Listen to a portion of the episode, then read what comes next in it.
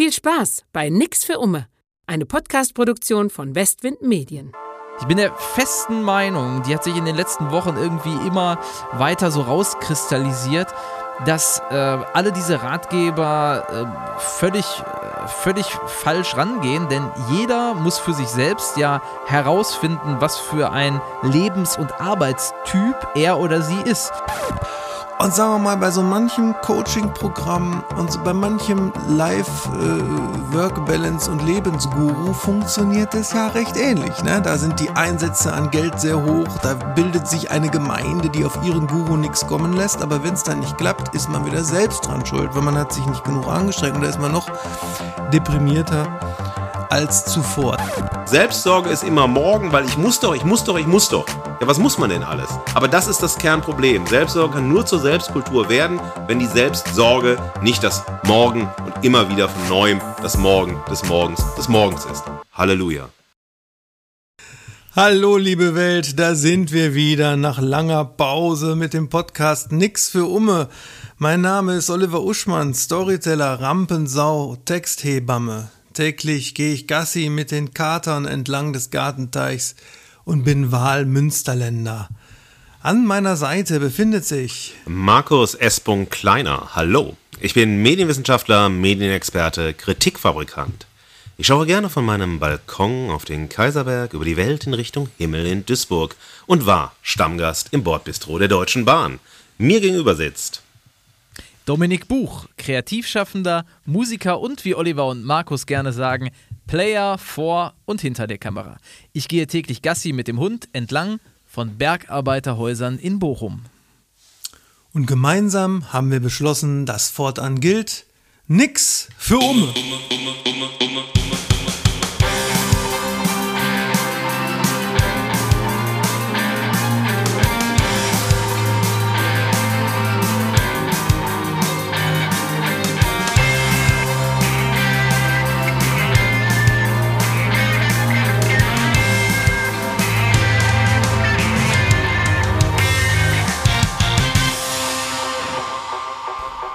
Wir hatten Sommerpause. Das kann man sich kaum vorstellen, dass Menschen wie wir Pause machen, wobei Pause mit unserem heutigen Thema zu tun hat.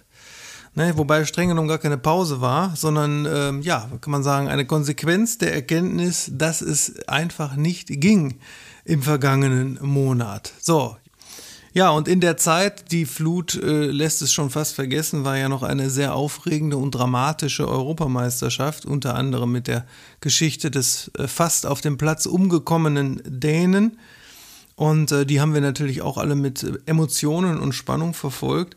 Und die nutze ich mal als Übergang zu unserem heutigen Thema. Denn Leistungssportler müssen etwas beruflich können, was auch unser heutiges Thema ist, nämlich äh, Selbstsorge ja, darauf achten, natürlich zusammen mit ihren Medizinern wahrscheinlich, dass sie das Ganze auch 20 Jahre machen können.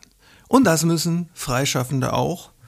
Und deswegen ist unser Thema heute die Selbstsorge, die Belastungssteuerung, wie man im Sport sagt, oder Dominik? So sagt man doch. Belastungssteuerung. Das ist, das ist richtig, genau. Ja, wie führt man ein Leben, in dem die Berufung der Beruf ist, was natürlich toll ist, aber gleichzeitig auch dazu führen kann, dass das, wofür man brennt, auch das ist, an dem man ausbrennt.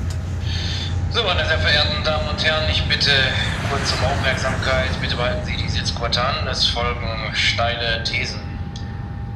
Diesmal ist die These unfassbar lang. Ich habe es immer kurz gemacht, aber es war zu viel Zeit dazwischen. Ich konnte zu viel nachdenken. Äh, und da ist etwas Langes bei rausgekommen, weil das natürlich so ein grundlegendes, äh, nicht nur ein Kreativthema ist, ein grundlegendes Lebensthema ist. Und für mich ist die Selbstsorge, die Haltung, die mich zur Führung meiner selbst und zur selbstbestimmten Gestaltung meines Lebens befähigt. Dadurch kann ich in meinem Leben in der Sorge um mich selbst eine bestimmte Form bekommen und einen bestimmten Stil ausprägen. Und das, was ich unter Selbstsorge verstehe, hat nichts mit Selbstverliebtheit zu tun. Nichts mit Selbstbezogenheit zu, äh, zu tun, also eine Selbstbezogenheit auf mich selbst, nur dass es sich immer nur um mich dreht, sondern es ist vor allem eine Arbeit an einer Selbstkultur, dass ich mich selbst zum Gegenstand nehme um in der Sorge um mich selbst aus mir denjenigen zu machen, der ich sein möchte. Das ist alles super schön, aber mega idealistisch. Für mich führt die Selbstsorge in der Realität des kreativen Lebens genau zum Gegenteil, nämlich zur Selbstvergessenheit, zur Selbstüberforderung und zur Selbstausbeutung. Deshalb ist die Selbstsorge im kreativen Leben zumeist, um eine andere Semantik zu gebrauchen, ein Fake for real. Boah, mit Abstand die längste These bisher. Das Amagama, das Close to the Edge, das Suppers Ready unter unseren bisherigen Thesen. Dominik, ist denn deine eher andersrum, also Ramones-artig? Ich bleibe genau bei den drei Akkorden im Punk. Ähm, nur wer sich selbst kennt, kann für sich selbst sorgen. Oh, das ist relativ nah an meiner, die natürlich wieder die Mitte ist zwischen kurz und lang. Selbstsorge bedeutet nicht nur, dass man selbst dafür verantwortlich ist, sich gut um sich zu kümmern, sondern vor allem, dass man selbst herausfinden und definieren kann, was einem gut tut und was nicht. Ja, Markus, der harsche Krisenwind von Corona flaut aufgrund einzelner Impfungströpfchen in der Brise und dem Rasseln der Schlüssel von Lockerungswärtern langsam wieder ab. Überall, ich habe jetzt schon gesehen, sind Trödelmärkte sind wieder, sind angeschlagen. Man hört manchmal aus der Ferne hier so Marschmusik, vielleicht bilde ich mir das auch ein, als wenn wieder Schützenfest ist. Das ist, glaube ich, eine Illusion. Kurzum, der Betrieb wird wieder aufgenommen. Fährst du wieder Bahn? Überhaupt? Und wenn ja, im Bordbistro? Nächste Haltestelle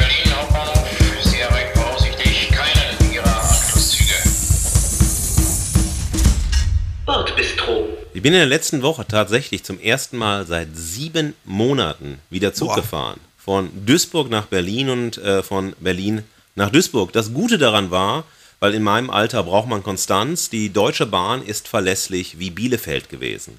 Es hat sich nichts, aber auch überhaupt nichts geändert. Es gab Zugverspätungen, die Klimaanlage ist ausgefallen, Nein. die Toiletten waren ganz vertraute Infektionsorte und im Bordbistro gab es natürlich nur ein eingeschränktes Angebot aufgrund technischer Schwierigkeiten. Man hat aber um ein Verständnis gebeten. Nicht zu vergessen, das High-Speed-Internet war so high und so schnell wie die Internetverbindung in Duisburg im Jahr 2002.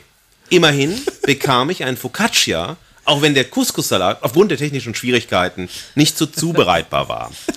Im Ernst, ich trinke halt viel Kaffee. Ja, mittlerweile nicht mehr so viel wie früher. Ich habe zwölf Tassen Kaffee am Tag getrunken und in der Nacht, das war meine, äh, mein Suchtfaktor Kaffee, als Beschleuniger und als Ritual. Das heißt, wenn ich äh, nachts irgendwann fertig war, habe ich eine Tasse Kaffee getrunken, dann bin ich ins Bett gegangen. Das hat mich nicht wach gemacht, das hat mich nicht irgendwo hingebracht. Das war ein Ritual, dass ich jetzt fertig bin, dass ich angekommen bin. Habe ich früher gemacht, wenn ich aus dem Club gekommen bin, Tasse Kaffee trinken, egal wie strunzbesoffen ich war, und dann ab ins Bett. Äh, morgens so ne, Beschleuniger, viel Kaffee trinken gehörte dazu. Beim Schreiben oder beim Vorbereiten oder was ich auch immer mache, sind Süßigkeiten für mich die absolute Hölle. Ich nehme keine Süßigkeiten zu mir, weil ich dann diese komische Süße im Mund habe, die mich total ablenkt, weil mich das stört, weil irgendwann so ein süßer Geschmack im Mund total irritierend ist, zumindest für mich. Und deshalb gibt es keine Süßigkeiten, nichts, was mit Zucker und so weiter basiert ist. Ich bin auch kein Suchttyp, der dann irgendwie denkt, boah, hör mal schön hier eine Line ziehen, eine Sportzigarette rauchen, ah, schön Opium, wie die ganzen großen Künstler, die Poemodie und so.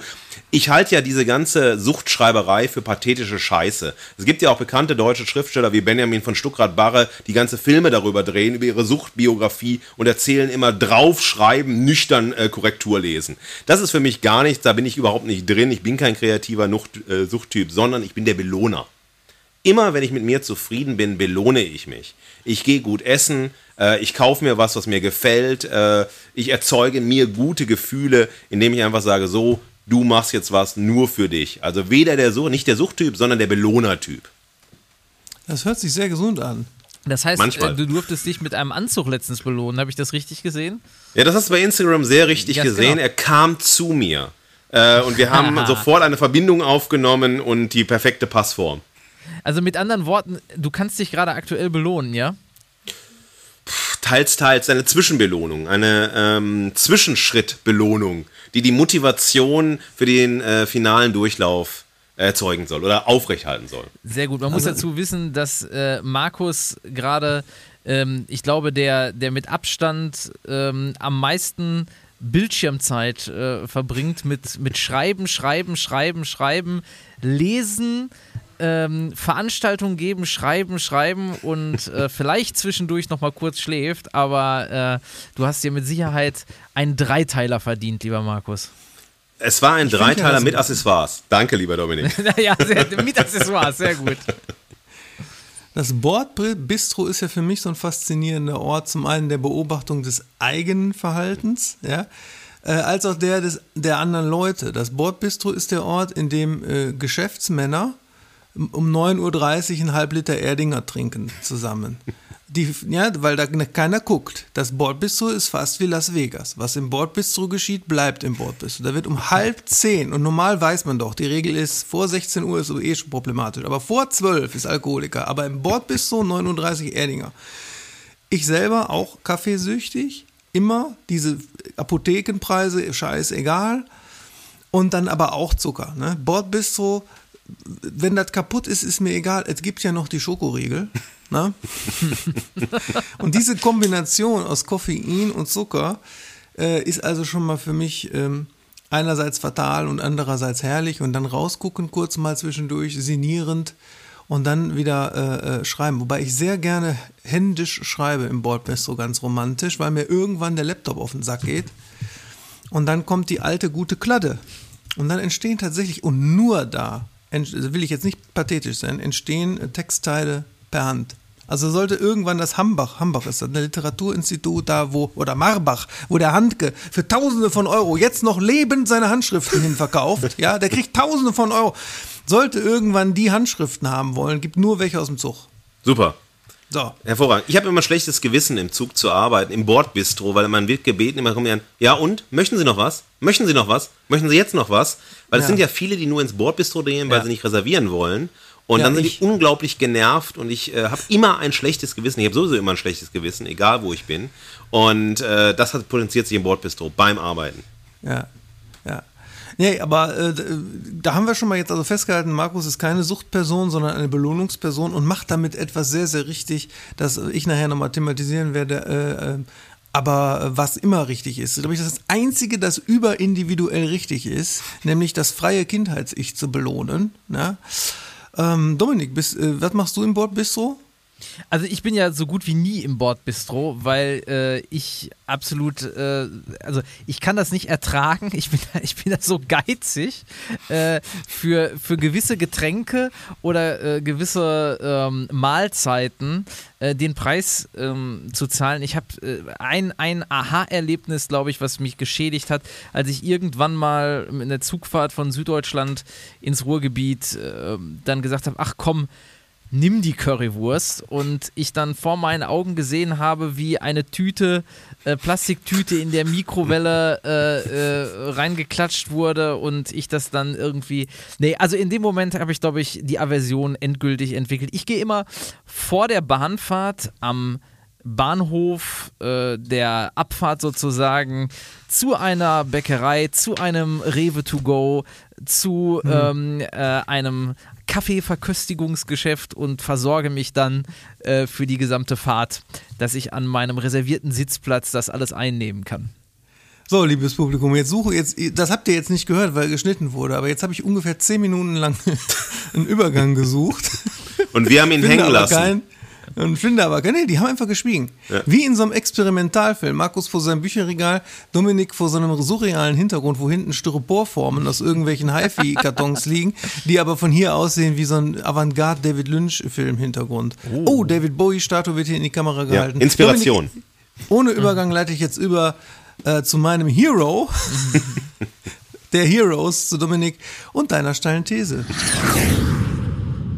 Ja, meine steile These, ähm, wir erinnern uns kurz an den Anfang des Podcasts. Nur wer sich selbst kennt, kann für sich selbst sorgen. Äh, wieso? Also wie komme ich da drauf? Ich habe mich in Vorbereitung auf diese Folge ähm, sehr ausgiebig mit dem Thema Selbstsorge, Selbstfürsorge beschäftigt, aber nicht nur, weil wir jetzt gerade diese Sendung machen, sondern eben auch, weil das ein Thema bei uns allen dreien äh, gerade ganz besonders ist, so im Gefühl, weil sehr, sehr viel ansteht und ähm, es gibt ja so bestimmte Sprüche, die man im Zusammenhang zwischen Arbeit und Freizeit oder Arbeit und Privatleben so im Volksmund oder im Allgemeinen kennt. Das ist einmal dieser äh, Begriff Carpe Diem, ja, was gerne als äh, verschnörkeltes Tattoo äh, auf irgendwelchen Schultern landet. Und ähm, ich glaube, diejenigen, die sich das tätowieren, auch immer denken, dass sie alleine diesen Spruch mal gefunden haben und Das ganz stolz Arschgeweih sind. der Philosophie. Das, das, das trifft, trifft's zu. Ähm, dann gibt es aber auch, äh, dann gibt's aber auch noch äh, einen weiteren lateinischen Ausspruch, ora et labora, ja, also beten und arbeiten, so aus dieser protestantischen Sicht. Nur wer hart arbeitet, kommt dann auch in den Himmel.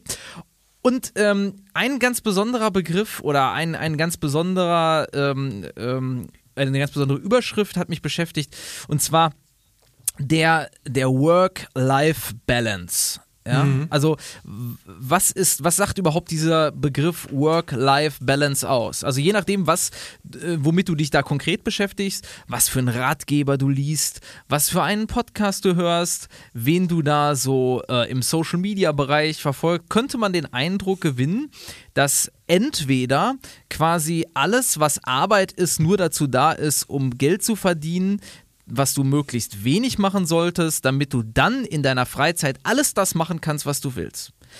Wiederum andere Ratgeber sagen, völliger Bullshit. Ja, also das Einzige, was du richtig machen solltest, ist nur das beruflich zu machen, was dich erfüllt. Und eine Trennung zwischen beruflichem und privatem führt zu nichts, weil du musst dich ja selbst verwirklichen können. So, jetzt zu meiner These. Nur wer sich selbst kennt, kann für sich selbst sorgen. Ich bin der festen Meinung, die hat sich in den letzten Wochen irgendwie immer weiter so rauskristallisiert, dass äh, alle diese Ratgeber äh, völlig, äh, völlig falsch rangehen, denn jeder muss für sich selbst ja herausfinden, was für ein Lebens- und Arbeitstyp er oder sie ist.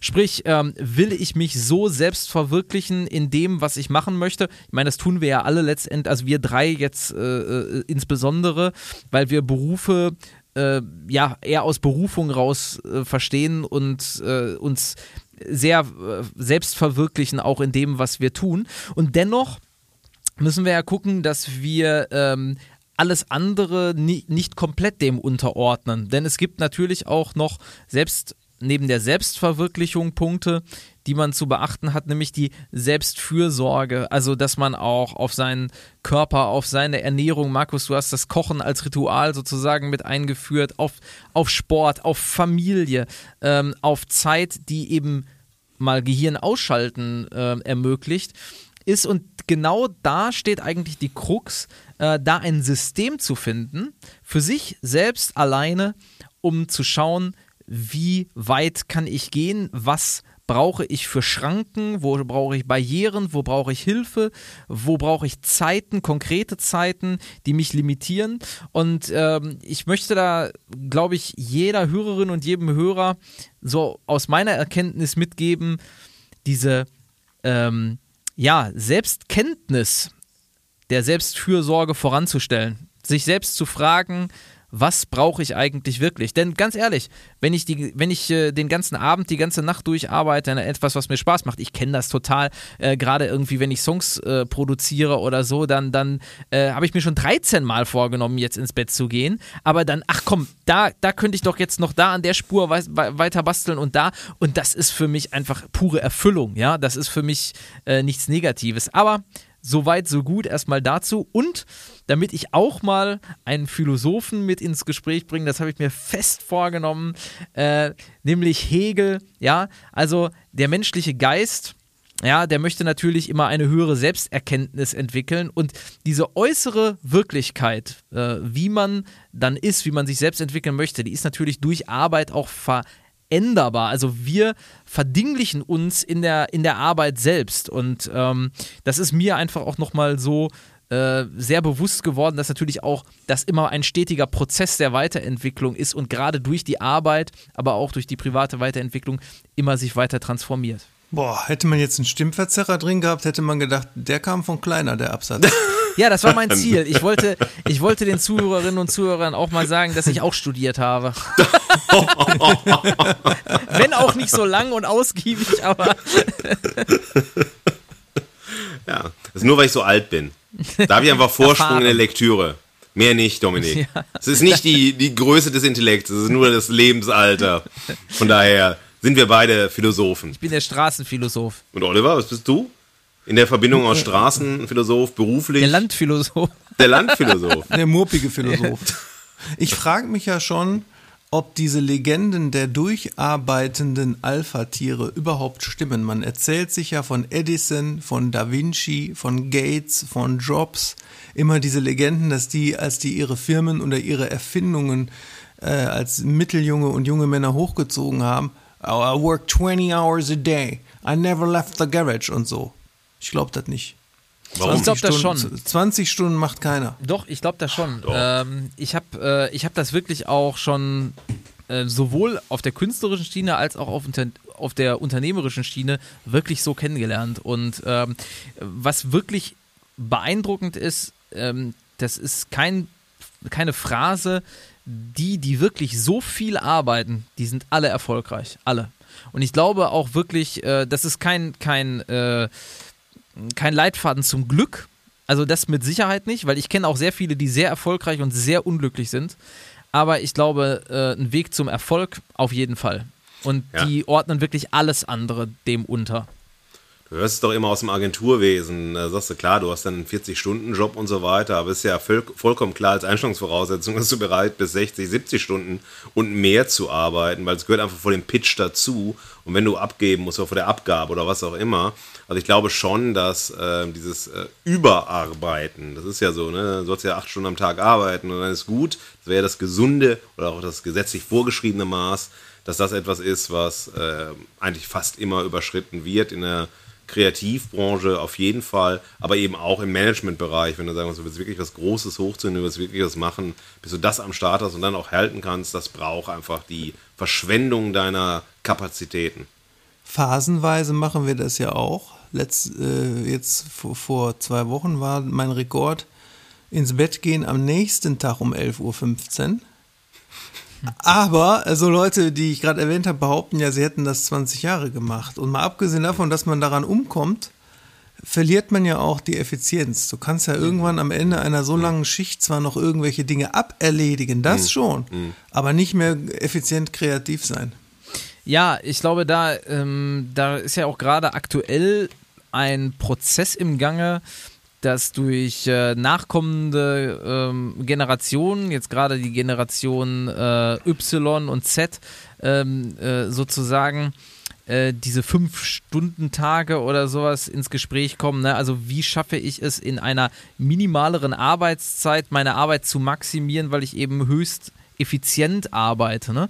Ähm, ich glaube, da darf man nur nicht vergessen, dass in kreativen Berufen, und ich meine, wir beschäftigen uns mit dem Podcast ja hier äh, vor allen Dingen mit der Kreativwirtschaft, dass das eben nicht so einfach ist, weil ähm, Zeit, und da sind wir vielleicht auch bei einem wichtigen Punkt auf so Selbststeuerung, ähm, wie, wie kenne ich mich selbst, um das auch irgendwie gut zu streuen. Denn wenn ich euch beiden sage, pass mal auf, ähm, ihr habt jetzt zwischen 10 und 15 Uhr heute Zeit, all das zu machen, was ihr machen wollt, müsst auf Knopfdruck aber in der Zeit von 10 bis 15 Uhr in der kreativen Phase sein, dann wird das nicht funktionieren. ja, Genau. das heißt, man Ja, ja. muss auch damit umgehen können, dass wenn ich nachts aufwache mit einer Idee, ähm, dass ich in irgendeiner Form das zu managen weiß, dass ich weiß, okay, wie gehe ich jetzt damit um? Weil ähm, wenn ich kann nicht sagen, okay, diese Idee kam nicht innerhalb meiner Arbeitszeit, also also war es das jetzt, ja. Ähm, und dementsprechend glaube ich schon, dass ähm, naja, dass äh, Das wäre doch mal eine unfassbare Denkweise, wie, bei, wie Beweise, die illegal beschafft wurden und deswegen kann jemand nicht verurteilt Ja. werden. Der Beweis liegt auf dem Tisch, der wurde aber, der, die Idee kam außerhalb der ja, Arbeitszeit. ist leider wird leider nicht Nein, man kann das ja sortieren. Ich glaube, ich habe das in einer anderen Folge schon mal gesagt, mein Prinzip. Ne? Create, Communicate, Control. Also die, die drei großen Arbeitsbereiche. Und Communicate und Control kannst du auch noch übermüdet nach 18 Stunden Arbeit machen. Und Create äh, nicht. Absolut. So. ja, Aber wie, wie kommt denn das Rauschen dann da rein? Das heißt, du bist ja irgendwann am Limit. So, und du hast aber auch dann keine Chance, du bist am Limit, bist erschöpft, bist fertig, aber Deadline ist Deadline. Die kannst du ein, zweimal vielleicht überziehen, im besten Falle, aber Deadline ist Deadline.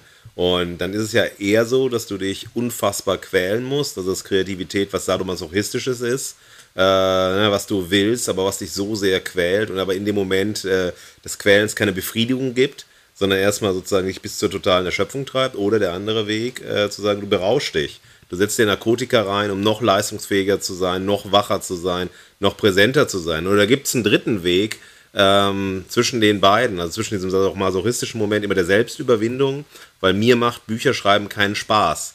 Also das heißt, es ist erst nachher schön. Es ist im Schreiben selbst, es ist die Hölle jedes Wort zu finden, jeden Satz zu finden, das zusammenzuhalten, wenn du müde bist, wenn du kaputt bist, wenn du lieber irgendwie was anderes machen möchtest. Es ist Qual. Für mich ist es Qual. Es ist nie Freude, ein Buch zu schreiben, nie Freude, einen Text zu schreiben. Danach ist schön, aber dabei ist es wirklich Pain in the Ass. Weißt du, das ist bei mir genau andersrum. Okay. Ich bin beim Sch- Schreiben immer glücklich. Okay.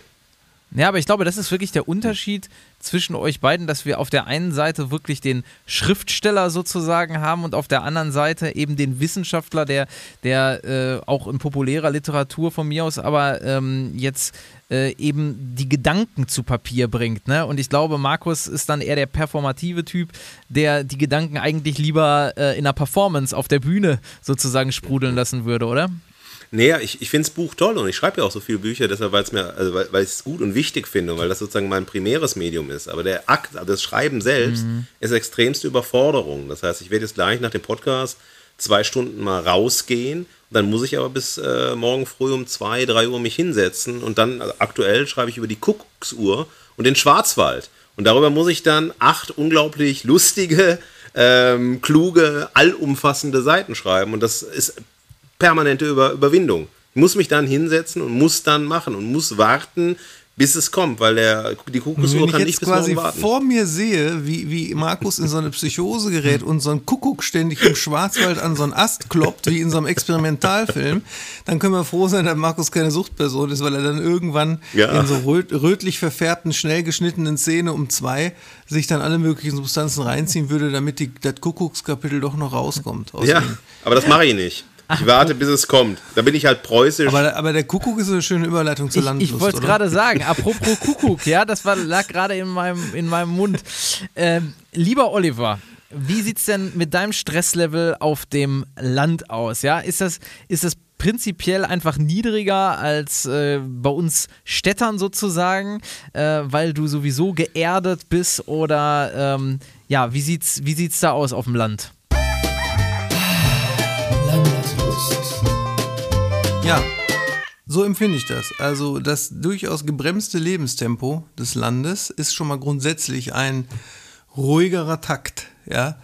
Dann hast du den, den, den hohen Anteil an Natur, wenn du zu den Menschen gehörst, die die Betrachtung der Natur grundsätzlich entstresst. Und ich glaube, das dürfte die Mehrheit sein, allein schon aufgrund unserer Millionen Jahre alten Geschichte ist das auch beruhigend und vor allem ist für mich noch sehr schön hier, es gibt ja diesen Begriff Fear of Missing Out, ne? Ja. also Menschen, die immer Angst haben, irgendwas zu verpassen, besonders urbane Krankheit. Und auf dem Land lernst du natürlich the courage of missing out. Ja, also du hast, äh, und das ist sehr entlastend, wenn diese ganzen Optionen äh, da gar keine Rolle mehr spielen. Außerdem sind die Menschen hier sehr resilient gegen den Zeitgeist und gegen Moden und gegen die neueste Sau, die in der Empörungsindustrie äh, in, durch den Ring gezogen wird. Und das alles zu, zusammen ist schon mal nach dem Motto, das Sein bestimmt das Bewusstsein, Klammer auf, auch, Klammer zu, durchaus äh, der Beruhigung zuträglich. Da muss man schon so sagen. Ähm, aber man kann das theoretisch auch bei der richtigen Haltung in Städten haben, weil manchmal sind ja Städte zum einen so sortiert, dass das einzelne Viertel sich auch wieder anfühlt wie ein Dorf. Zum anderen, als ich in Berlin gelebt habe, war ich auch ständig am Wannsee und da in den Wäldern, wo Fontane gelaufen ist, oder bin nach französisch Buchholz rausgejoggt und in die Parks. Denn, egal wie die Umgebung ist, wenn du suchtaffin bist, auch nicht jetzt bezüglich irgendwelcher Substanzen, sondern zum Beispiel bezüglich der Verstöpselung, sprecht mich nachher bei meiner These nochmal drauf an, hat mit dem Ohrstöpsel zu tun, dann kann es teilweise egal sein, was dich umgibt und du machst dich trotzdem bekloppt. Ja, so viel äh, dies. Ähm, das will, kann ich mal so stehen lassen, oder? Sind denn noch Rückfragen im Kurs? Ihr guckt mich so an, hier so nach dem Motto, ja, wir sehen, ja, ich meine, es ist, was ich vorhin von wegen Philosophie, das ist mir vorhin beim Einkaufen als philosophischer Gedanke eingefallen. Und zwar, ähm, wenn man jetzt, sagen wir mal, entweder Buddhist ist oder so ein adonitischer Philosoph oder Borges oder so, dann wird man sagen, Dadurch, dass wir Menschen den Pflanzen beispielsweise überhaupt Namen gegeben haben und sie kategorisiert haben nach Linne in bestimmte äh, Familien und Klassen, haben wir sozusagen uns schon wieder von der Essenz des Natürlichen etwas entfremdet, dadurch, dass wir ihm einen Begriff gegeben haben. Ne? So, jetzt ist aber im praktischen Leben bei mir und bei vielen anderen umgekehrt, nämlich dadurch, dass man sich dafür interessiert, wie heißt die Pflanze da? Was ist das überhaupt? Ja. ja? Also es gibt zum Beispiel auch Guerilla-Kreidezeichner, habe ich in einem, in einem Greenpeace-Magazin gelesen, die bei Unkraut, das aus Pflastern wächst, in, in, in einer Stadt schreiben die den Namen daneben. Mit Kreide auf der Straße steht dann Nachtkerze, Vogelmiere oder sonst was, damit die Leute darauf aufmerksam werden, dass das eine wirklich biodiverse Fauna ist und nicht einfach nur Unkraut. Dadurch wird das Bewusstsein aber dafür überhaupt hinzugucken und dieses geile, entspannende Gefühl zu haben, dass man die ganze Zeit umgeben ist von einer Ausstellung der Natur, überhaupt erst bei mir wieder angeregt. Also durch das, was auf rein philosophischer Ebene vielleicht schon wieder eine Entfremdung wäre von der Uressenz.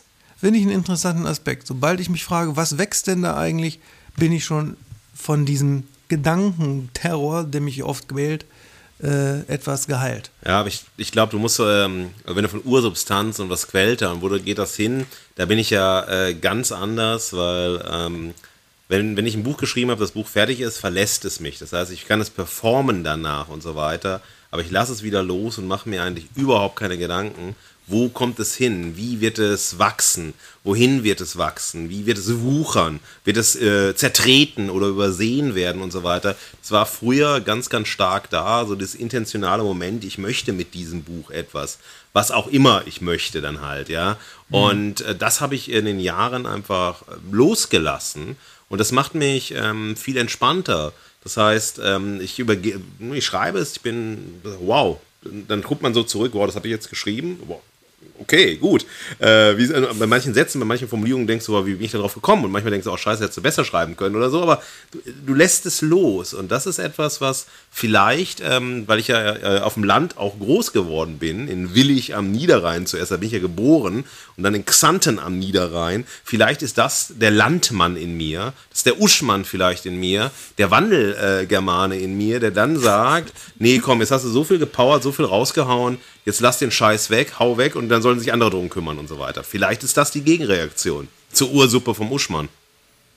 Ja, wobei die Ursuppe sich jetzt hatte gar nichts mit meinen mit Werken zu tun, sondern hm? äh, ja, schon klar, ja. ja, ja, aber äh, aber äh, Markus, das ist aber eine interessante Bemerkung, denn das würde bedeuten, dass du deine Werke sozusagen immer nur temporär betreust und dann loslässt aber, und das ist eine gute Überleitung zu deiner steilen These, dich selbst tagtäglich ohne Unterlass zum Werk machst. Absolut, das ist ein ganz, ganz spannender Moment, weil also ich äh, will die Länge der These nicht nochmal wiederholen, aber es ging darum, dass die Selbstsorge eben eine Form der Selbstkultur ist, die nicht narzisstisch sein soll, also als Selbstverliebtheit, ja, oder nur Selbstbezogenheit. Es gibt ja ganz viele Autorinnen, Wissenschaftlerinnen, und das geht mir unfassbar auf die Nerven, die immer denken, sie sind ihr Werk. Es geht nur um sie persönlich. Und es, ne, das ist so, ja, also ich hab's gemacht. Ja, wer hat's erfunden? Ich hab's erfunden. Und das geht mir so unfassbar auf die Nerven. Das ist so wahnsinnig prätentiös und eitel, weil all das, was in Büchern steht, kommt zwar aus einer eigenen Kreativität, aber diese eigene Kreativität ist ein Sampler. Da ist nie was Originelles, nie was Geniales drin, sondern es ist ein Mix aus Einflüssen, die in mir wuchen und dann vielleicht irgendwo intentional hingetrieben werden. Weil ich ja von uns dreien der Dystop bin und sage, okay, Selbstsorge als Selbstkultur, da glaube ich, da würden wir uns alle die Hände reichen und sagen, ja, das sieht jeder auf seine Art und Weise auch so. Aber für mich geht es ja um dieses Überforderungsmoment, das ich gerade angesprochen habe. Das halt, ne, immer, ja, du musst dich um dich selber sorgen, aber es ist halt Selbstvergessenheit, Selbstüberforderung, Selbstausbeutung. Das, was am Ende des Tages unten drunter steht. Und deshalb ist für mich ähm, ein Thema der Selbstsorge, auch des permanenten sich mit sich selbst auseinandersetzens, äh, der Druck. Der Druck, immer im Spiel zu bleiben. Der Druck, immer mehr und immer anderes zu machen. Der Druck, immer neue Netzwerke zu bilden. Und ihr jungen mhm. Freunde, je älter man wird, desto weniger mag man Menschen und desto weniger mag man Netzwerke bilden. Ich übertreibe natürlich grandios, aber das ist schon so etwas, was diese Drucksituation. Und auf der anderen Seite, neben dem Druck, ist es Angst. Die Angst, aus dem System zu fallen. Was ja auch schon, mein Gott, da fällst du hin und dann fällst du auf den Boden, da fällst du aus der Welt oder was ist los? Aber du hast immer Angst. Dann hast du schon wieder Druck durch die Angst, ne, immer mehr machen zu müssen, als die anderen. Dann hast du Angst, wann endet die Kreativität. Wie, wie viele Ideen habe ich in mir? Ich höre manche Leute sagen, ja, ich bin jetzt 50, ah, ich habe noch drei Bücher in mir. Sagst du, warum hast du nicht, warum hast du nicht, ja, aber die reden so. Sagst du nicht, warum hast du nicht zwei Blumentöpfe in dir? Oder warum hast du nicht ein gutes neues Teigcurry in dir? Nein, ich habe drei Bücher in mir, ja. Was für ein Bullshit, ja. Und dann, wenn sie drei geschrieben haben, noch ein viertes wollen, können sie es nicht machen, weil sie nur drei Bücher in sich hatten. Und dann sagt man Dann, immer, das, ich, dann müssen die wie bei Herr der Ringe am Ende dann mit den Elben so, so über. Nee, das sind für mich die das sind für mich die Gollums, die dann in, den, ne, in das heiße fallen mit dem Ring am Finger und verglühen. Naja, und ähm, dann ist es halt so, dass man dann nicht mehr mitmachen darf irgendwann, nicht mehr reingelassen wird, nicht mehr wahrgenommen wird. Also wieder Angst, Angst, Angst.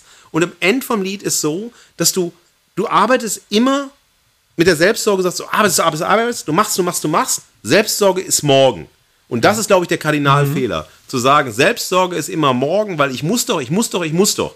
Ja, was muss man denn alles? Aber das ist dann was, was man sich selber aufgibt. Natürlich gibt es systemischen Rahmen, systemische Gründe und so weiter. Man sucht sich das aus. Aber das ist das Kernproblem. Selbstsorge kann nur zur Selbstkultur werden, wenn die Selbstsorge nicht das Morgen und immer wieder von neuem das Morgen des Morgens des Morgens ist. Halleluja. Dominik, lass äh, dir gesagt sein, vor dem Publikum ganz öffentlich, den Abschnitt schon mal bitte für den Trailer nehmen. den, von, den von Markus gerade. Ich bewundere ja Markus, wir wissen ja, Dominik, anders als wir beide. Äh, Wenn es hier ein Ranking gäbe von Sachen äußerlich wahrnehmbarer Selbstsorge, wäre Markus natürlich ganz weit oben hier, ne? also richtig äh, Real Madrid. Dominik dann so solide zweite Platz und ich hier SV Sandhausen. Warum? Moment, was, was ist denn der solide zwei? Was ist denn das Mittelding zwischen Real Madrid und SV Sandhausen? VfL Etwa der Bochum. VfL Bochum, ich wollte gerade sagen. Wir wissen ja, Markus ist sogar immer, auch wenn keiner guckt, nicht nur vor Zoom. Vor Zoom sitze ich ja auch nicht unbedingt mit Hose, doch, das natürlich schon. Aber Markus ist ja sogar dann, wenn keiner guckt, immer angekleidet und läuft noch nicht mal zu Hause in der Jogginghose und macht diese Selbstkultur ja wirklich jeden Tag. Worauf ich ja hinaus will, ist, sich ankleiden, den Tag vernünftig beginnen mit äh, Duschen und ein bisschen Badezimmer. Also diese, das sind ja so selbstverständliche Äußerlichkeiten von würdevoller Selbstkultur. So, jetzt sagte mal ein Berater, den ich hatte, äh, Herr Uschmann, weil damit habe ich nämlich Schwierigkeiten mit diesen ganz normalen Dingen. Sagte Herr Uschmann, wie, wie, wie, was meinen Sie denn damit? Was fällt Ihnen denn morgens leicht? Ja, ich sag ja, wenn der Kopf voll ist voll Ideen, mit einem Becher Kaffee im Schlafanzug noch direkt an die Tastatur. Ja, und dann sagt er, was passiert dann? Ja, sag ich, dann kann passieren, dass drei, vier Stunden hocheffizient geile äh, Ergebnisse entstehen. Und dann meinte er, dann machen sie das doch so und dann machen sie Anziehen und Badezimmer danach. Weil sie nämlich ein Individuum sind.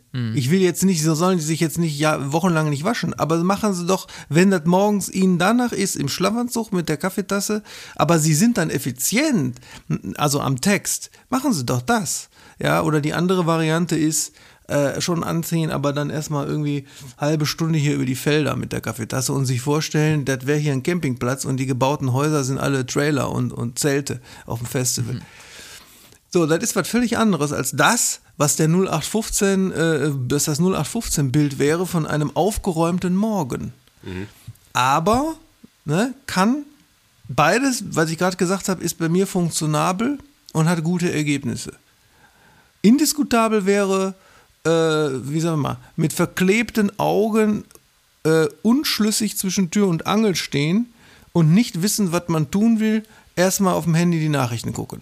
Da ist der Tag direkt gelaufen. Ja, äh, und ehrlich gesagt, ich äh, muss gestehen, dass es bei mir oftmals, also ich, äh, ich, es gibt ja diesen, diesen Begriff der Prokrastination, der unfassbar populär geworden ist. Und ähm, deswegen nutze ich den auch für mich sehr ungern, weil ich das auch sehr schwierig erachte, dass man sowas auch noch abfeiert. Also, dass man einfach, oder dem Ganzen einen Namen gibt, so nach dem Motto, ja, ich prokrastiniere halt, ich, ich neige halt zum Prokrastinieren. So, nee, das ist scheiße. So, ganz einfach so. Das ist, das, das führt nirgendwo hin und in dem Moment, wo wir uns da noch äh, einen Namen für aussuchen und uns gegenseitig sagen, ja, ich bin auch, ich bin auch so ein Pro Prokrastinierungstyp und sowas alles. Nee, das ist, ist Kacke.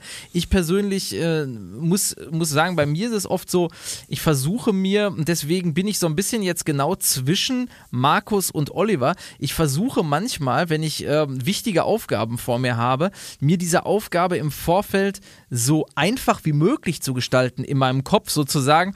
Äh, nur als Beispiel, wir haben vorhin gehört, in meinem Hintergrund ist jetzt äh, äh, gerade ein, ein Gebilde aus Styropor, ja. Das heißt einfach, da, da liegt gerade Müll, ja, weil ich gerade hier äh, neues Equipment äh, installiere und das irgendwie nicht richtig vernünftig bis jetzt weggepackt habe.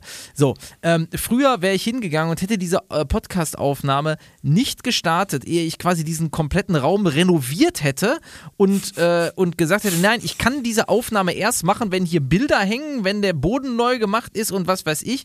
So, völliger Quatsch. Ich möchte jetzt, äh, das ist so mein, äh, mein Learning, ähm, die Aufgaben erstmal so, nee, jetzt ist die Podcast-Aufnahme, das ist wichtig und ob jetzt gerade das Kabel am Mikrofon äh, noch nicht äh, äh irgendwie fix fixiert ist, sondern einfach nur an der Seite jetzt hier so ein bisschen runterhängt, ist mir egal. Wir nehmen jetzt erstmal auf. Ne?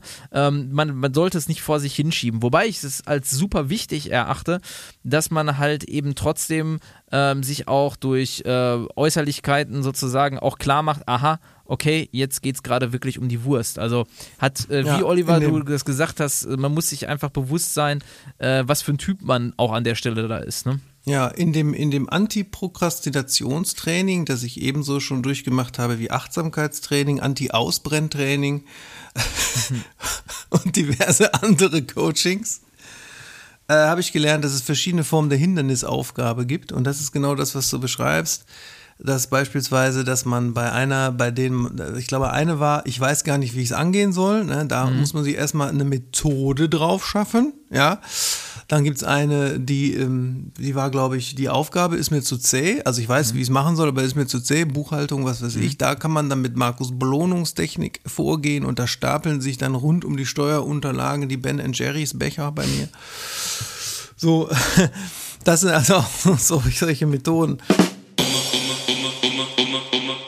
Ja, Jungs, wir sind schon wieder ein bisschen Thomas Gottschalk-artig in der Zeit, aber ich möchte trotzdem einen Moment berichten eines selbstverständlich anonymisierten Freundes und Fans und Hörers, der äh, erzählte, dass er gerade gemeinsam mit einem relativ prominenten Menschen ein Buch macht als Ghostwriter für einen großen Publikumsverlag, wo viel Geld reingesteckt wird, später auch äh, in, in die Marketing und alles.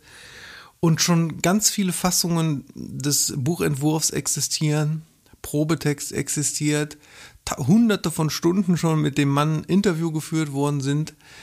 Der Verlag immer wieder neu gefräßig, äh, wie, wie so ein Raketenwurm, kann man sagen, äh, Stoff fordert und sogar schon gefragt hat, ob die beiden, die, die, sind ja auch sehr cool, dieser, dieser, ich sag mal, Star, das ist im Sportbereich jemand, und der Ghostwriter, ob die nicht, wo sie doch sowieso das können und ja auch so ihr Zielpublikum gut kennen, auch eine Marketingstrategie entwerfen könnten nebenbei. All dies, ohne dass bisher der Vertrag verschickt und unterzeichnet wurde oder ein Cent Geld geflossen ist. So. Und daraus ergibt sich eine Leitfrage, die auch mit Selbstsorge zu tun hat, nämlich, wenn man sowas macht, man ja nicht aus Jux und Solerei, sondern wenn man sich da, davon etwas verspricht. Nämlich man verspricht sich davon, wenn ich das Buch gemacht habe, dann kommen die nächsten in dem Bereich Ghostwriting. Und wenn es mein Lebenstraum ist für spannende Menschen und für lukratives Geld, irgendwann, irgendwann kommt das, Ghostwriting zu machen, dann gehe ich das, äh, nehme ich das in Kauf. Ja, weil der muss ja jetzt parallel dazu ständig irgendwas anderes arbeiten, weil er für diese Arbeit kein Geld verdient. So, das heißt hier einfach nur anhand dieses Momentes der Aufruf. Wenn der Zustand, den ihr erreichen wollt, indem ihr monatelang etwas gratis macht, so wirklich euch glücklich machen wird, ja, ehrlich zu, zu sich selber sein, dann kann man das machen. Wenn der Zustand euch aber nicht glücklich machen wird, sondern zum Beispiel, wie NoFX singen würden, All Outer Angst, wie bei Herr Markus das mhm. gerade beschrieben hat, als Motivation sind, hätte ich nicht gedacht, dass bei Nick Cave, David Bowie, Tom Waits, Markus der eigentliche Song seines Lebens All Outer Angst von NoFX ist, dann sollte man es nicht machen. Ja, es ist ein sehr, sehr gutes Beispiel. Ähm, ich würde äh, da nur zu sagen, also ich kann das völlig nachvollziehen und du, äh, wenn du auch große Verlage anschaust, die haben meistens nur noch eine Person oder zwei Personen im Marketing, die äh, haben sozusagen dann so viele Autorinnen, da müssen die ganzen Spitzenautorinnen abgefrühstückt werden, wo das Management sagt, was willst du? Du willst hier eine Werbekampagne von uns, sei froh, dass wir bei dir sind und schieß mal die Kohle. Also bei den ganz Großen läuft das nicht so. Das läuft dann bei denen, die jetzt halt nochmal kommen wollen, die noch was machen wollen, die sich noch etablieren wollen und so weiter. Also ein Sebastian Fitzek Äh, da sagt man nicht, mach doch mal den Marketingplan. Da sagt Sebastian Fitzek, ich gehe zum anderen Verlag und den kaufe ich dann. Und dann machen die den Marketingverlag exklusiv für mich. Und ähm, das Prinzip ist, worauf, worauf du nicht kalkulieren darfst, ist, dass du dich etablieren kannst. Das ist eine Erfahrung, die ich sagen muss, weil es ist so eine Schnelllebigkeit von Trends, von Moden, von Themen, von Leuten, die geschätzt werden, auch die, die dann halt Sachbuchleiter sind oder sonst was sind. Die sind auch ganz schnell wieder verschwunden, wenn die Saison nicht gut war und so weiter. Und man muss lieber von Projekt zu Projekt, das ist zumindest meine Erfahrung, von Projekt zu Projekt gehen und sagen, ich hoffe darauf, mich dann etablieren zu können. Aber du kannst noch jahrelang, das ist jetzt nicht nur im Buchmarkt, das ist auch beim Radio so, das ist beim Fernsehen, einen geilen Job machen. Und dann wechseln Leute dann bist du sozusagen mit, also mit den Leuten, die dann gehen, gehst du mit. Dann ja. bist du nämlich Altlast, die auch verschwinden muss, die dann nichts mehr machen niemand hat was gegen dich, aber die sagen, nee, das passt uns jetzt nicht mehr oder so. Oder man baut intern man etwas bringt seine um, eigenen Leute mit. Ne? Bringt seine also eigenen Leute mit. Ist, es ist, ist, ja, also das kenne ich zum Beispiel auch aus äh, dem Agenturalltag. Ne? Du hast halt Ansprechpartnerinnen in bestimmten Firmen so, was weiß mhm. ich, ich sage jetzt mal die Marketingleiterin so, die geht zu einer anderen Firma, mhm. äh, jemand anders übernimmt die Marketingleitung und der hat schon immer aus der anderen Position mit einer anderen Agentur gearbeitet. Ja. So. Ja, der nimmt natürlich seine Agentur mit. Das ist auch völlig normal und völlig legitim, weil gerade gerade der persönliche äh, Kontakt ja da auch das Entscheidende ist. Ne? Da kann man ja auch immer mal auch Nutznießer selbst von sein. Ähm, genauso bei, bei Bands, ja, wenn du, oder, oder auch im Schauspiel, ja, wenn du ähm, irgendwie mit einem äh, Regisseur oder einer Regisseurin äh, sehr gut zusammengearbeitet hast, ne, und die fragen dich fürs nächste Projekt gerne äh, wieder an und so. Ähm, ich glaube, da, egal in welchem Kreativbereich wir jetzt da unterwegs sind, da sind wir wieder beim Thema nix für Umme und seinen eigenen Preis, seine Wertschätzung zu kennen kennen. Ähm, es ist, glaube ich, wichtig äh, zu wissen, dass es halt auch sehr positiv für einen sein kann, ähm, sozusagen da jetzt in dem Arbeitseifer äh, reinzugehen, weil man nachhaltig dadurch auch Erfolg haben kann. Und dennoch äh, sollte man meiner Meinung nach es nicht ausschließlich deswegen machen. Ja, mhm. also es sollte immer, äh, also man kann die Gewichtung ja sehen. Also ich ne-, nenne jetzt mal irgendwelche Prozentzahlen, wenn du sagst, okay, ich mache das äh, zu 80 Prozent, weil ich Bock habe, mh, da irgendwie mich weiter zu verwirklichen, vielleicht auch Sachen, die ich bislang noch nicht so erfolgreich gemacht habe, da unterbringen zu können und sonst was, aber dann sollte doch 20 Prozent mindestens auch noch dabei sein, weswegen ich davon auch eine andere Art der Entlohnung bekomme, äh, zumindest so im Grundsatz her, ne? dass man nicht immer so eine absolute ja. Schieflage hat, weil wir können uns im Kreativbereich natürlich sehr, sehr schnell in diese, ja, in diese Ebene begeben, ja, das ist doch total eine gute Chance für mich, das ist doch total, mhm. Äh, wenn man sich einmal in diesem Gedanken zu sehr verstrickt hat, äh, ist es, glaube ich, mhm. auch was, was ähm, nicht unbedingt zur Selbstfürsorge führt. Absolut.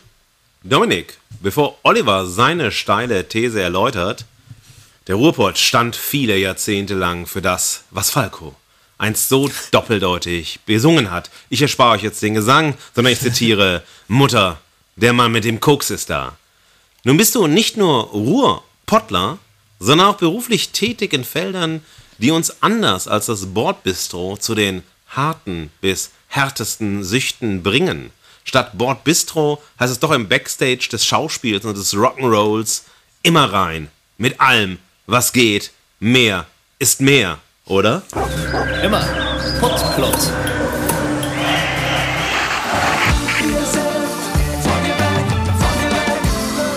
Äh, ja und nein und ach, was für eine äh, tolle Herleitung. Ich glaube, ähm, erstmal Mutter, der Mann mit dem Koks ist da, wurde ja auch lieber äh, gesprochen als gesungen. Äh, ähm, aber davon abgesehen, nee, also die Frage von Drogenkonsum und äh, Alkoholexzessen in dem Bereich ist ein, ähm, ist ein spannendes Thema, weil ich glaube, viele Bilder, die man da im Kopf hat, sind aus einer äh, verklärten Zeit sozusagen, wo, äh, wo das wirklich so gang und gäbe war, dass du äh, dass, äh, den Rock'n'Roll sozusagen gelebt hast äh, das Dasein gelebt hast und alle Möglichkeiten dir offen waren und du sozusagen im Exzess gelebt hast. Ich glaube, dass mittlerweile weniger die Drogen töten, sondern die Professionalität eher tötet. Ja, ähm, ich möchte es mal am Beispiel ähm, Musik und am Beispiel Schauspiel durchgehen. Ähm, am Beispiel Musik, äh, und da sind wir jetzt eben, weil wir gerade auch im Pod Postplot sind. Gerade ähm, im Ruhrgebiet habe ich ja sehr viele Clubs ähm, gespielt, wo wir auch mit vielen anderen Bands zusammen unterwegs waren, die mitunter auch sehr erfolgreich waren. Das Problem ist nie da gewesen, dass die im Backstage-Bereich äh, Bereich eigentlich äh, sich was weggehauen haben, weil die ähm, mussten viel zu sehr darauf achten, dass die nicht nur eine äh, geile Show abliefern, sondern dass technisch alles läuft, ähm, dass die gut vorbereitet sind, dass die Bühne mit allem Detail sozusagen vorbereitet ist, ja, weil man hat ja, äh, wenn man jetzt an der ACDC-Tour oder äh, an, an Rolling Stones denkt, ja, die haben natürlich, die, die stellen sie am Ende dahin und äh, ob die überhaupt noch was machen oder nicht, ist egal, weil eigentlich läuft der Track auch im Hintergrund sonst weiter. Äh, das ist nicht das Problem, aber wenn du halt professionelle Musik machen willst, auf einem sehr hohen Niveau, ähm, dann ist das eine extreme technische Vorbereitung und halt eben auch ähm, mit Ernährung und mit äh, Ausdauer sozusagen verbunden und all das, ja, ähm, sozusagen Studiozeit, ähm, und, und ähm, äh, Live-Zeit,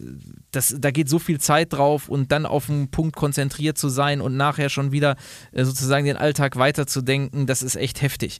Und gleichermaßen im äh, Schauspiel, gerade auch im Vergleich äh, Film, Theater, das ist so ein, ein Zeitfresser, ja, also dass man, ähm, ich bin ja potenziell ähm, äh, zwar immer noch äh, dem Theater geöffnet, wobei ich sagen muss, dass meine Schauspielrealität ja eher im Film liegt. Äh, deswegen möchte ich da auch mehr drüber sprechen. Ähm, ein Drehtag, ja, der morgens um sechs äh, mit der Abholung am Hotel beginnt und ähm, 18.30 Uhr bei Drehschluss äh, noch, nicht den, äh, noch nicht das Ende des Tages einläutet, sondern wieder Text lernen für den nächsten Tag, Vorbereitung, ähm, vielleicht nochmal irgendwie äh, kurz was essen und äh, äh, privat vielleicht nochmal ein, zwei Gespräche führen, dann aber auch relativ früh wieder schlafen zu gehen, um am nächsten Morgen um 6 Uhr wieder abgeholt zu werden, um darauf am folgenden Tag äh, den Nachtdreh anstehen zu haben und so. Ganz ehrlich, das ist viel, viel äh, äh, zerstörender als äh, irgendeine Pulle Wein oder äh, ein Joint zu viel äh, zu sich zu nehmen. Ich glaube, äh, das muss ja, man aber sich ist dann nicht gerade bei machen. dieser Belastung der Reiz groß, nachzuhelfen ja. chemisch, damit Klar. man die Belastung durchhält, ähnlich wie Doping im Sport? Und klar, es gibt natürlich einfach auch den ein oder anderen vorhin, ich weiß gar nicht, wer von euch beiden das gesagt hat, ähm, dass man äh, Suchttyp ist oder nicht Suchttyp ist.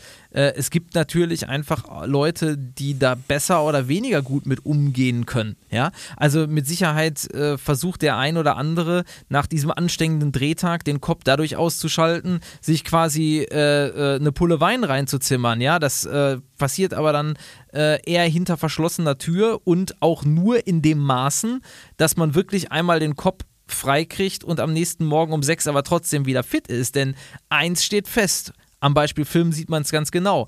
Ein, einmal, einmal morgens um sechs nicht bereitgestanden haben oder um 10 Uhr immer noch nicht in der Lage sein, die Szene zu spielen und äh, da sind Tausende, Zehntausende oder Hunderttausende von Euros, die an diesem einen Drehtag dann dadurch kaputt gehen und äh, die äh, Verantwortung die übernimmt keiner wegen da zu viel Da haben wir Alkohol. doch dann wieder das Fitzek-Paradigma. Das könnten sich also nur die Stars erlauben, ja. mhm. die unverzichtbar sind, in Richtig. dem Film zu sein. Mhm.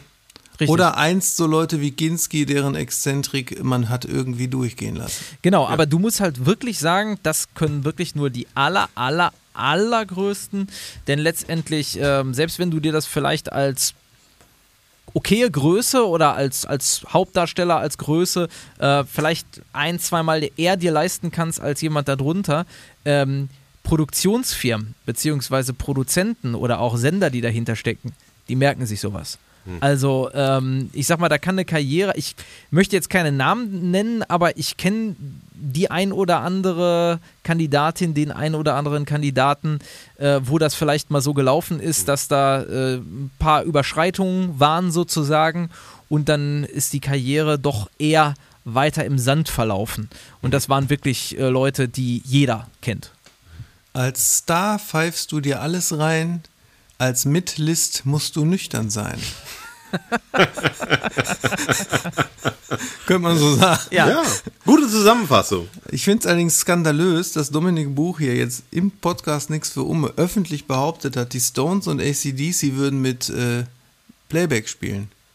Naja, also das waren ja jetzt äh, Fallbeispiele, die ich im einzelnen Detail äh, nicht kommentieren möchte, aber äh, ich, ich sag mal so, vielleicht ist das ein oder andere Wahre dran. aber Oliver, äh, bevor Ja. wir uns jetzt zu sehr hier im Ruhrgebiet, im äh, abgesoffenen Ruhrgebiet sozusagen ähm, in, der, in dem Podplot weiter befinden, deine steile These steht noch aus. Ja, die will ich in der Länge auch nicht wiederholen. Sinngemäß ist sie ja, dass man eben sein eigenes Prinzip finden muss für das, was einem gut tut. Warum ist das so wichtig? Weil ja diese vorgegebenen Prinzipien oftmals ähm, im schlimmsten Falle sind sie wie Scientology. Ne? Scientology ist ja auch, du, da geht es ja darum, äh, man kann sich komplett klären von allen destruktiven Mustern und dann ist man irgendwann ein Clear und wenn man noch höher ist, ist man ein Tetan und so weiter, ne? so wie John Travolta oder Tom Cruise, bla bla. Der Witz ist ja bei denen, wenn du das schaffst, sind sie dafür verantwortlich und man ist ihnen dankbar. Und wenn du das nicht schaffst, ist aber deine Schuld. Weil du hast dich gemäß der richtigen Prinzipien nicht genug angestrengt. Und sagen wir mal, bei so manchem Coaching-Programm und so bei manchem Life-Work-Balance und Lebensguru funktioniert das ja recht ähnlich. Ne? Da sind die Einsätze an Geld sehr hoch, da bildet sich eine Gemeinde, die auf ihren Guru nichts kommen lässt, aber wenn es dann nicht klappt, ist man wieder selbst dran schuld, weil man hat sich nicht genug angestrengt da ist man noch deprimierter als zuvor. Das ist also schon mal ein Punkt. Und, das, und den Quatsch kann man sich auch einreden bei ganz seriösen Dingen oder wenn man nur Ratgeber gelesen hat. Dann meint man, das Prinzip ist ja einleuchtend und richtig. Und wenn man es dann nicht hinbekommt, weil es nicht zu einem passt, das Prinzip, dann bezichtigt man sich selbst in Selbstgeißelung und ist noch schlechter drauf als vorher. Und das ist, das, deswegen ist es wichtig, das eigene zu finden und auch sich selbst zu analysieren, wo ist bei mir, wo geht bei mir die Aufwärtsspirale los? Also was kann ich machen, damit es nach oben und wo die abwärts? Und ich hatte ja schon angedeutet, selbst umgeben von Natur und frisch äh, blühenden Maisfeldern und summenden Hummeln kann die Abwärtsspirale bei mir auch zum Beispiel einsetzen. Zum Beispiel dadurch, dass ich jedwedes Ritual aussetze und das mache, was Markus gesagt hat, Selbstsorge ist morgen. Wenn man das zu lang am Stück macht, Abwärtsspirale. So, dann, wenn, bei mir ist es so, ich reg mich unablässig auf, ja. Ich bin anfällig für alle Formen der Empörungsökonomie, ja. So. Also, ohne News-Diät, Abwärtsspirale. Und mit Verstöpselung, worüber wir auch in dem Band nicht gesellschaftsfähig, das war eine sehr mittlerweile schon wieder vergriffene, sehr gute, unfassbar dicke Anthologie zu psychischen Erkrankungen, wo auch eben Thorsten Sträter über Depression und über Schizophrenie, es sind richtig ernste Sachen drin. Und wir haben mitgemacht in Bezug auf Sucht, und zwar in Bezug auf die Sucht, ständig den Stöpsel im Ohr zu haben und äh, sich alles Mögliche reinzupfeifen. Ja, in jeden Kaninchenbau zu klettern, äh, sozusagen, äh, äh, ähm, aber auch also alles, anstatt äh, nur die Umgebung wahrzunehmen, auch Abwärtsspirale. So. Und das kann man eben ähm, nur durchbrechen, indem man auf sich selbst hört. Und dann ist die Frage, wer ist denn ich dann in dem Punkt? Weil derjenige, der sich diesen suchtartigen Abwärtsspiralen hingibt, bin ja auch ich. Ja, damit ist gemeint mit ich äh, mein Verstandes funktionierendes Erwachsenen-Ich und mein, in der Transaktionsanalyse-Sprache gesprochen, die ich ja so liebe, mein freies Kindheits-Ich. Das Freie, wohlgemerkt. Das, was, wenn das zufrieden ist, das Freie, das, das Spielerische, das Murpige, wenn man so will, dann bin ich quasi auf dem richtigen Weg. Und wenn ich das mitnehmen kann, wie so ein großer Bruder, diesen Jungen mitnehmen kann, dann ähm, finde ich wahrscheinlich die Tools, die für mich persönlich gangbar sind. Und nicht die, wo andere sagen, das ist ein richtiges Prinzip, aber es passt halt nicht zu mir. Ne? Ja, das ist sozusagen äh, die Methode. Ja, weil nicht mal der Buddha hat Rezepte, hat Rezepte für alle. Oder wie Lisa Simpson einst so schön sagte, ist einer unserer Lieblingssprüche hier im Haus, wo sie dagegen ihren Nachttisch tritt und sagt, ich bin Buddhistin, verfickte Scheiße. Ja, oder, oder verdammte Scheiße, sagt sie. Ne? So, Männer, das war die letzte Runde. Ich mache jetzt Feierabend. Machen wir hier den Deckel, ja? Ja, also, also äh, irgendwo klingelt es doch hier schon und man hört so langsam die Spieluhr hier vom Automaten, dass Ja. der Deckel gemacht werden muss, oder? Ja, machen wir den Deckel und fragen wir uns, äh, wer ist schuld an der Lage? Also an der Lage, dass man so oft aus der eigenen Selbstsorge herausfällt. Nur man selbst, Markus? Oder auch die Umstände? Naja, also erstmal das System diesmal weniger, also die Kreativwirtschaft in ihren verschiedenen Facetten, sondern die eigene Entscheidung, Teil der Kreativwirtschaft sein zu wollen, mitspielen zu wollen und dabei oft die Selbstsorge gegen die Selbstüberforderung zu tauschen. Ja. Ich gehe da Dominik. komplett mit. Ich glaube auch, äh, dass das System an der Stelle wirklich mal äh, geschont werden muss. Wenn man selbst für sich nicht nur entscheidet, in der Kreativwirtschaft tätig sein zu wollen, sondern auch ähm, als Freischaffender im, wahrst, im, im, im, im wahrsten Sinne des Wortes tätig zu sein, dann äh, kann man nicht nur die Vorzüge dessen genießen, sondern muss auch damit leben, dass es vielleicht Kehrseiten davon gibt, nur wie man die zu managen hat, ja, das äh, muss man selber regeln. Ja, weswegen würde ich auch sagen, äh, der eigene Selbstsaboteur schuld ist, der sozusagen auf die falschen Instanzen von außen hört, also denen, die sagt, wie angeblich richtige Selbstsorge funktioniert, ähm, und nicht auf die richtigen Instanzen von innen. Ja, was sollte man dagegen tun? Ich würde sagen, äh, immer die Umstände daraufhin abklopfen, ob das, was man da macht, also selbst wenn man die Selbstsorge dann mal aussetzt für eine gewisse Crunch-Time, äh, wirklich das ist, was man tun will ähm, und von den äußeren Inputs nur die nehmen, die zu einem passen und innerlich eben auf die richtigen Instanzen im Inneren hören.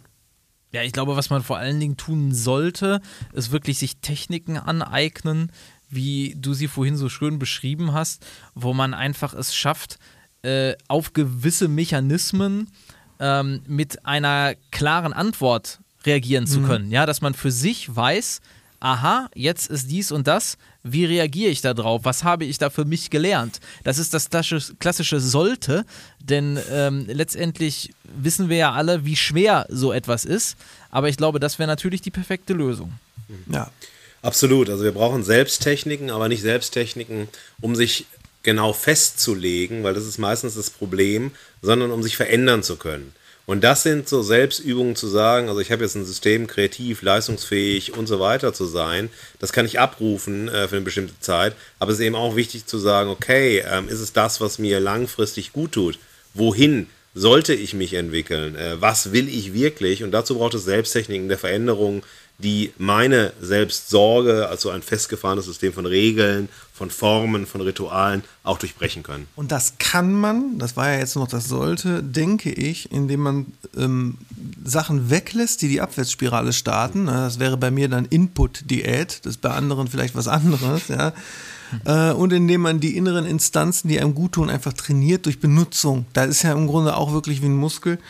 Oder indem man gegebenenfalls, und da würde Dieter nur sagen, Augen auf bei der Berufswahl, äh, die Umstände ändert.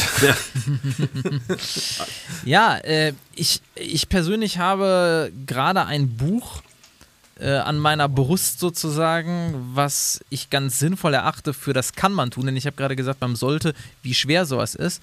Äh, das Buch heißt die 1%-Methode von James Clear und das setzt eben mal an zu sagen, okay, wie schaffe ich es denn im Kleinen Sachen zu verändern, äh, die zu großen Ergebnissen führen. Äh, wer daran interessiert ist, sollte sich das unbedingt mal äh, reinziehen. Sehr, sehr lesenswert, weil ich persönlich äh, es immer als sehr äh, schwierig erachte, wenn es Ratgeber oder sonst was sind, die sozusagen ein ganzes Umwälzen des, des Lebens äh, äh, erfordern, weil das schlichtweg einfach, dass es super sollte, aber realistisch kann, ist es dann doch sehr schwer und dieses Buch setzt da anders an. Gefällt mir ganz gut. Also in Kleinigkeiten Routinen gewinnen. Auch eine schöne Methode, die Silvia mir beigebracht hat, ist eine Aufgabe ähm, mittendrin aufzuhören, sodass das Weitermachen keine Frage mehr darstellt. Also, dass du dich nicht mehr fragen musst am nächsten Tag, boah, wie geht's jetzt weiter, sondern so. wirklich so einen Cliffhanger reintun, wie man das, das ganz klar ist, wie es weitergeht. 100 Prozent und da kein Hindernis mehr entsteht und man sogar Bock drauf hat, ist auch eine geile Methode. Bei mir ist es Kreativitäts-Yoga. Im Hier und Jetzt die eigenen Bedürfnisse wahrnehmen. Das Problem dabei ist aber wieder die Realität. Und die Realität sagt dir in der Kreativindustrie, die Moden und Trends sind so schnelllebig. Äh, es gibt keine Räume zur Entschleunigung. Du musst machen, machen, machen. Äh, es muss immer sich so viel ändern, so schnell sich ändern. Insofern trifft Yoga auf Beschleunigung und man wird sehen, wer gewinnt. Was können wir denn hoffen?